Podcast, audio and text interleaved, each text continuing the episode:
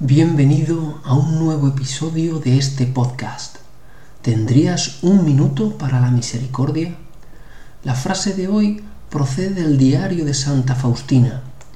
En él leemos que Jesús le dice a Faustina, Oh cuánto amo a las almas que se me han confiado totalmente, haré todo por ellas. Ya ves, o escuchas que la llave en el camino de la experiencia del amor de Dios es la confianza. Te pregunto, ¿confías en Jesús?